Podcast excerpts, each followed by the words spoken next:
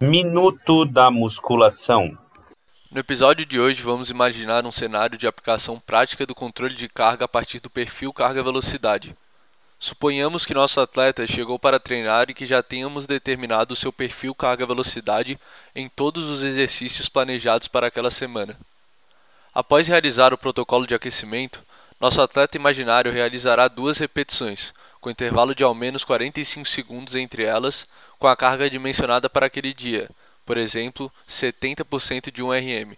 Essas repetições deverão ser realizadas na maior velocidade possível, sendo que o valor deverá ser comparado com a velocidade estimada pelo perfil carga-velocidade do atleta.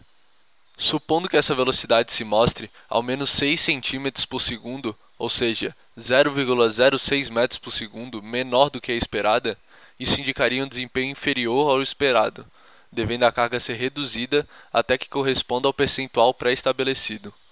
A mesma dinâmica vale para o ajuste da carga para cima, caso a velocidade se mostre maior do que o esperado de acordo com o perfil carga-velocidade.